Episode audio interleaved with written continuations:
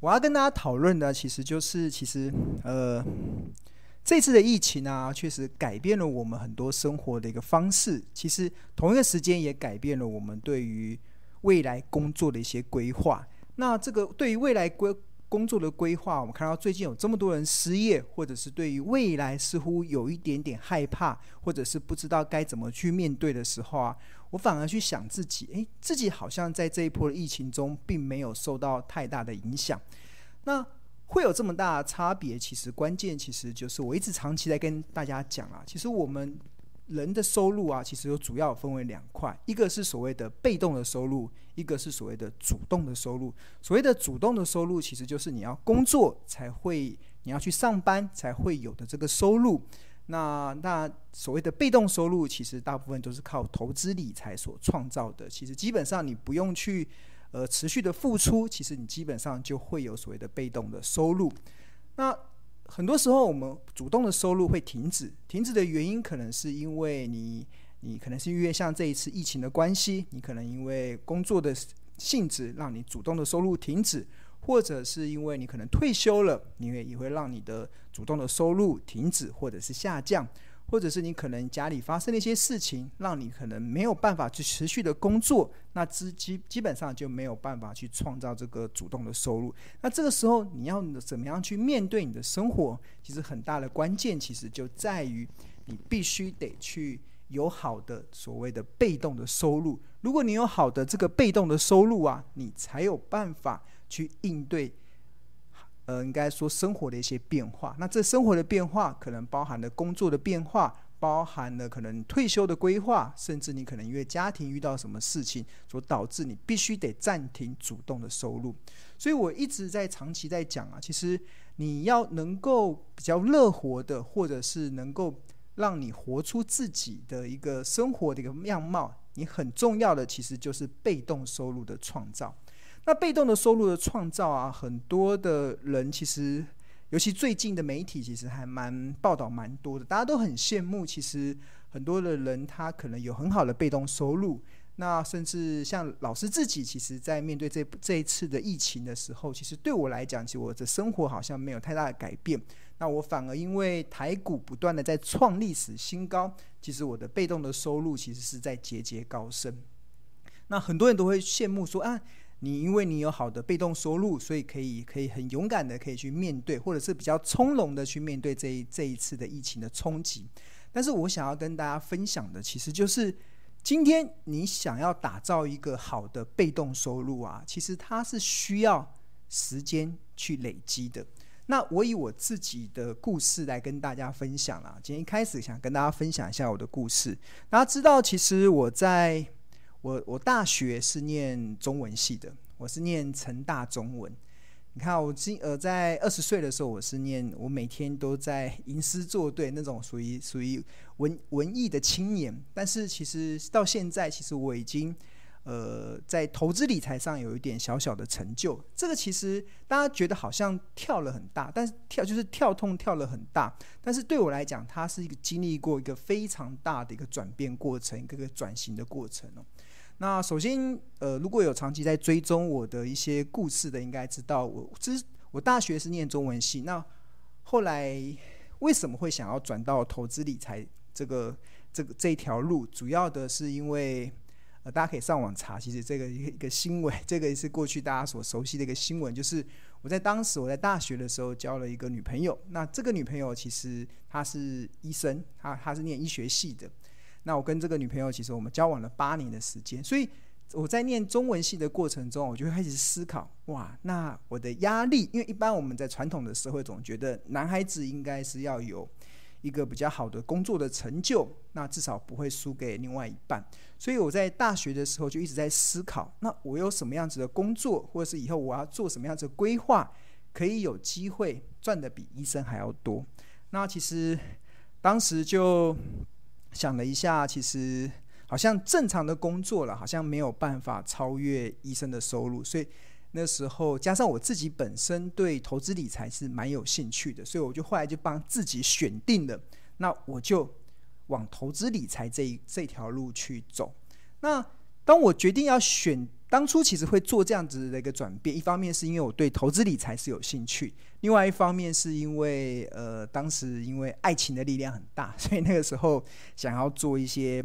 突破的改变，所以就做了这条路的一些规划。但是我做投资理财这条规划的时候啊，其实我并不是一触可及哦，其实我当时是给自己设定了一个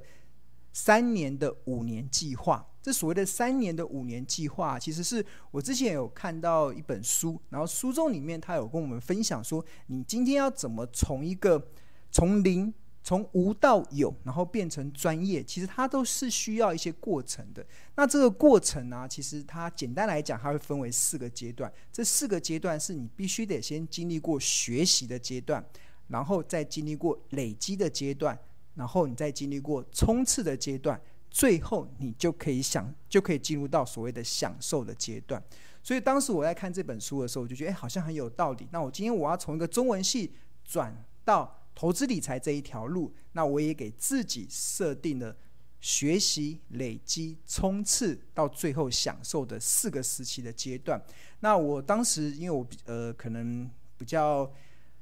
当时的想法，其实我都是以每五年当做一个期限。来做我这个规划，所以我当时我在决定要转到投资理财的时候，我第一个五年就这个阶段的重心就是放在学习，就是任何其实跟投资理财有关的，我都很乐意去学。就是到书局上看到有关投资理财的书，我都会买买来看。然后市面上有一些呃投资理财的一些相关的一些课程，我都会去报。那甚至我在前五年的这个第第一个五年的这个学习的阶段啊，在最后的一年，我把我自己的积蓄拿去投资自己，去到英国去念了一个财务管理的研究所的这个这这个书。其实那个都是做为了做这个所谓的学习这个阶段一个很重要的重心。那在有了这个学习的这个基础之后，因为你有五年的时间，我那时候几乎把所有在台湾跟金融证、跟金融证券有关的证照全部都考上一轮，不管是投信啊、营业员啊、投顾啊，甚至考上分析师，那甚至保险业务员全部都去考，什么理财规划全部都去考。那个时候，我透过考试的过程，让我自己慢慢的去累积对投资理财的这个知识。那我记得。还蛮辛苦的，因为那个大家知道，我在念这些书的时候，我记印象很深刻。我念念书念最痛苦的是念会计，就是那时候好像是那个有时候有呃会计的教科书，有好像叫郑丁旺教授写的什么初级会计、中初阶的初级的会计学跟中级的会计学，那时候念起来好像念天书一样。但是那个就是一个让自己想要变得更好。那我觉得我就愿意去接受这个挑战，所以我从一个念中文的，然后慢慢的开始转型到往投资理财这一条路。那确实也经历过一个学习的阶段。那这这五年的阶段，其实最后就是以去英国念书当做结尾的一个过程。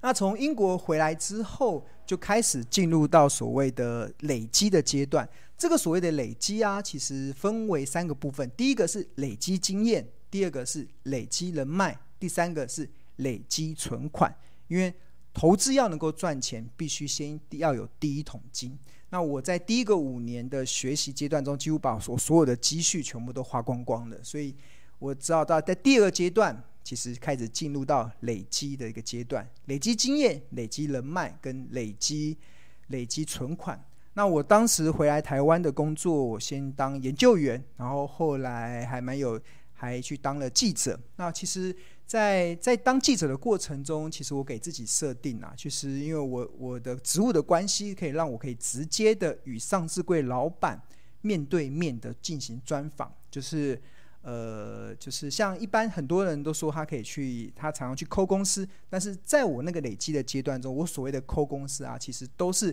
一对一的跟董事长跟总经理一对一的在进行专访。那透过这个专访的过程中，去了解他们企业在做什么。那其实我当时是规划自己，就是每一年至少要专访五十位上市贵公司的老板。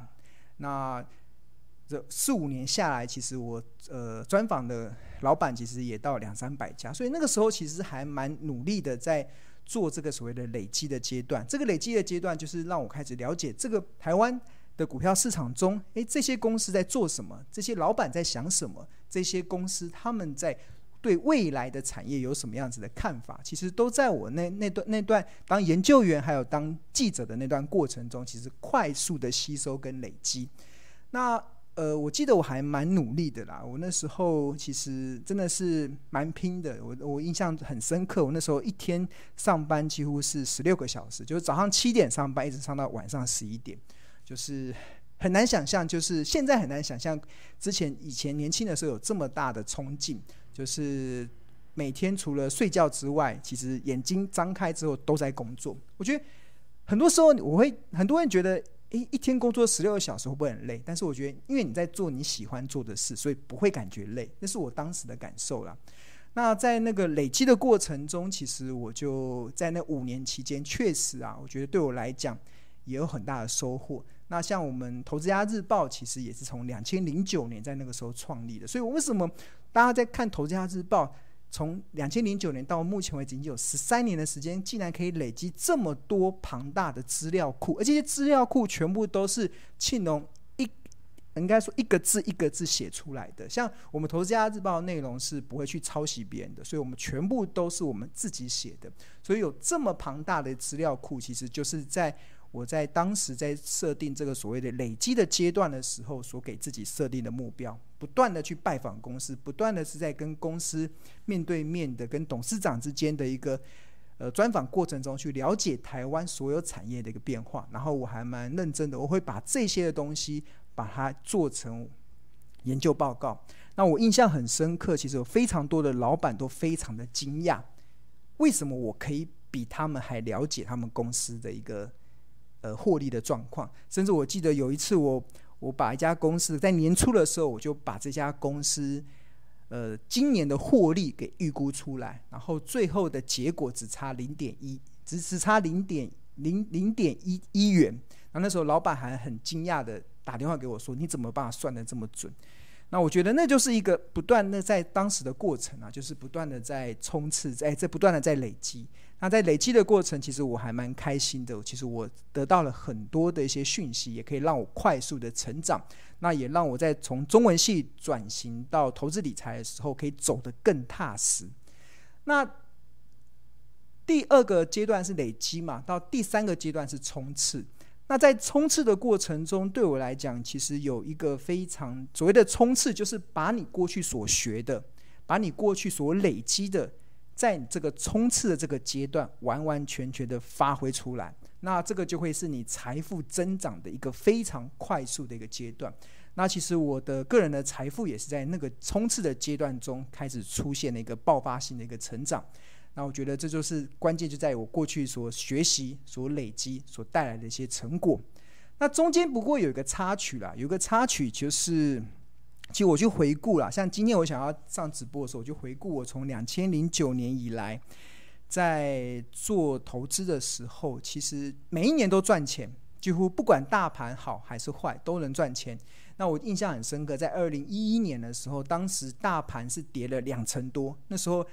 呃呃，日本发生的三一大地震，那时候造成全球的断链危机。那二零一一年那一年，其实我还能够创造出六 percent 的绩效报酬，所以大盘跌了二十一 percent，那我自己是可以赚了六 percent，所以一来一往就相差了二十七 percent。所以过去其实我在从事股票投资的时候是都还蛮顺利的，但是一直到二零一五年的时候，那一年发生的我我不知道发生了什么事情，让我那一年赔钱的。我觉得那一年赔钱让我惊觉，好像呃必须得做一些改变，所以我那个冲刺的阶段，其实在二零一五年的时候有做了一些调整。那当时其实呃对我来讲是一个蛮大的一个一个，我记得那一年呢、我是赔了超过一千万以上，这对我来讲是很难想象的，因为我我过去做股票投资都是很顺利，其实。很多时候看股票都是可以领先市场去做布局，但是在二零一五年，呃，当时的大盘，我记得大盘是负的，当你当时的大盘是跌的，应该是跌了，我记得应该是跌大概八趴九趴左右，八趴九趴左右，但是我一那一年的绩效却是出现了非常大的亏损，让我出现了超过千万以上的亏损。那这个千万以上的亏损，让我惊觉，诶，好像我。必须得做一些调整，那我就开始检讨，呃检讨到底犯了什么错。那我觉得有一个很大的一个错误，就是其实我自己事后想想，其实就是我当时的外物真的太多了。所谓的外物，就是我我从两千零二零一零年开始上电视以来，其实呃，因为可能我在电视的收视率都还不错，所以其实。所以其实那个邀约还蛮不断，蛮蛮频繁的。那我记得在二零一五年那一年，其实真的是我上电视的一个高峰期。我那时候印象中，一个礼拜啊，我有十个电视的通告，十个哦，十个电视的通告。大家没有想说，一个礼拜才五天，竟然一个礼拜会有十个电视的通告。那这十个天电视的通告，大家知道电视节目都会有他们要准备的议题嘛，所以变成我的外务太多的情况之下。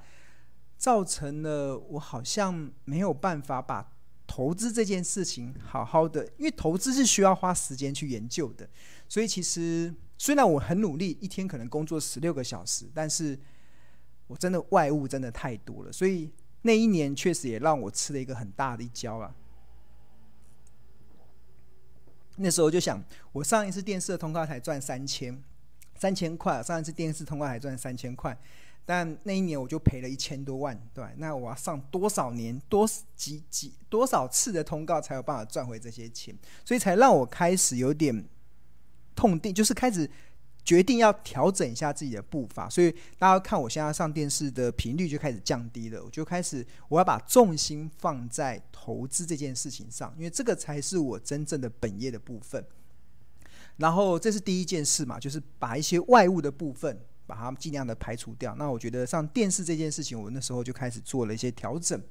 那就有更多的时间可以在投资研究的这件事。那还有另外一个很重要的，这个很重要就是我开始进行了大量的大数据的决策分析。这个大数据的决策分析，其实我还蛮早，从二零一五年的时候就开始意识到，人的主观常常会出错。但是，所以我们要怎么把？或者是我有很多过去成功的经验，但是这个成功的经验要怎么把它从主观的经验可以变成客观的数据？我觉得这个就是我在二零一五年之后开始想做的一件事，所以我就把我过去很多的成功经验开始进行所谓的大数据的回测。所谓的大数据的回测，就是我会设计一档股票的买进条件是什么，然后卖出卖出条件是什么，然后。然后依照这个买进条件、这个卖出条件去进行台股一千七百多家公司的这个历史的回测，就是用这样的策略，到底可以创造出多少的绩效报酬？那数据出来了，你就会知道过去成功经验到底是你运气好，还是真的是是有它的高胜率的一些条件？那或者是你在跑大数据的时候发现，哎，数据没有你想象中这么好，那你就会可以再再精进、再进化。所以其实大家看到我后来的呃第二本的著作，呃找就是挖就是找出十呃找出十二招的这个比较挖掘十二招的这个标股基因，其实就是当时很多大数据的内容。那我觉得这个大数据对我有很大的帮助，就可以让我在投资上更加的精益求精。就是我在跑数据结果的时候，发现诶这个结果没有我想象中这么好，所以我就开始做一些买进条件的改变。我会进行一些，比如说，可能我们喜欢找高配息的，在找高配息的同时，那我是不是要在就是大家喜欢找这种高现金值率的股票？那在搞高现金值率的股票中，你要去怎么去设定它的买进的条件跟卖出的条件，或者是你要怎么去确认？诶，如果这家公司是连续五年配息比较好，还是可以连续十年配息比较好，还是连续二十年能够配息？选择出来的标的会比较高的胜率，这个都是不同参数，最后的结果就会影响最后的结果。所以我觉得，就把从二零一五年之后，我就开始投资的研究，就开始做了一些调整。一方面减少了一些外务，那另外一方面就很花比较多的时间在所谓的大数据的分析上，希望能够有高胜率的投资策略，可以让我自己可以站在巨人的肩膀上。那不会因为我的一个个人的误判，或者是因为主观的意识而导致的一些不好的结果，那还蛮欣慰的啊。其实我在两千零九年以来，其实除了在二零一五年那一年大赔过之后，后来的成绩就开始慢慢的越来越好了，对啊。那这个越来越好的过程中，也开始进入到所谓的冲刺的这个阶段。这个冲刺，不管是我个人财富的冲刺，或者是我对于投资理财的这个呃，应该说驾驭的这种呃成熟度，其实也越来越成熟。就是我对于行情、对于台股是越来越能够从容以对。这个其实都是经历过很多的一个过程呐、啊。那当你完成了学习的阶段，当你完成累积的阶段，当你完成了冲刺的阶段，那你最后就可以进入到享受的阶段。那我觉得现在很多人都大家羡慕别人的一些可以拥有比较好的物质的生活，可以让他进入到享受的生活。但是你有没有想过，他背后他累积的，他付出了多少的努力去做这些，让他现在有这个享受的一些内容？所以我觉得，其实呃。我想要跟大家讲这么多啊，其实就是以我自己的故事来当做一个，呃，一个给大家的一个经验的分享了。那我觉得现在，因为现在其实已经进入到资讯比较爆炸的年代，而且进入到资讯十倍速的一个年代了，所以我觉得那个以前我这种以五年、五年、五年设设设这种区间的这种呃分歧，可能那个速度可以加快。像我过去学习的阶段就花了五年的时间。累积的阶段就花了五年的时间，然后冲刺的阶段又花了五年的时间。但是因为现在进入到资讯十倍速增长的一些的一个时代了，所以我觉得那个快速的应该可以从五年可以可能缩减到可能两年、三年，或者是厉害一点的可能一年就可以完成了那个学习的阶段。所以我觉得，在你啊，如果你真的有有心想要靠投资理财帮你去创造你未来的可能的话，我觉得你就必须得拟定自己。的一个所谓的学习、累积、冲刺的这个三个时期的阶段，那依据这个三个时期的阶段去呃，去应该说循序渐进的，那你最后就能够享受投资理财所带来的一些成果了。我觉得这个是一个还蛮蛮重要的啦。我觉得，而且尤尤其我像我这这几个礼拜，我都在分享，就是蛮多就是上过我课的同学，其实他们。看看过他们从无到有，然后后后来到现在已经可以自己独当一面，自己可以找出到很多让他们自己可以赚钱的一些好股票的时候，其实我还蛮高兴的。就是他们在很短的时间内，也许一开始很辛苦，但是他们透过这个学习、累积、冲刺的阶段中，其实让他们现在的生活可以过得比较更更加的对未来无所畏惧了。其实即使现在目前的行情，或者现在的。呃，应该说疫情改变了我们现在的生活的面貌，或者是我们工作的一些规划。但是，因为你已经把投资这件事情当做一技之长，能能够好好的学习了，那你自然而然就能够创造源源不绝的一个被动收入。所以，这也是我今天想要分享给大家的一个议题啊。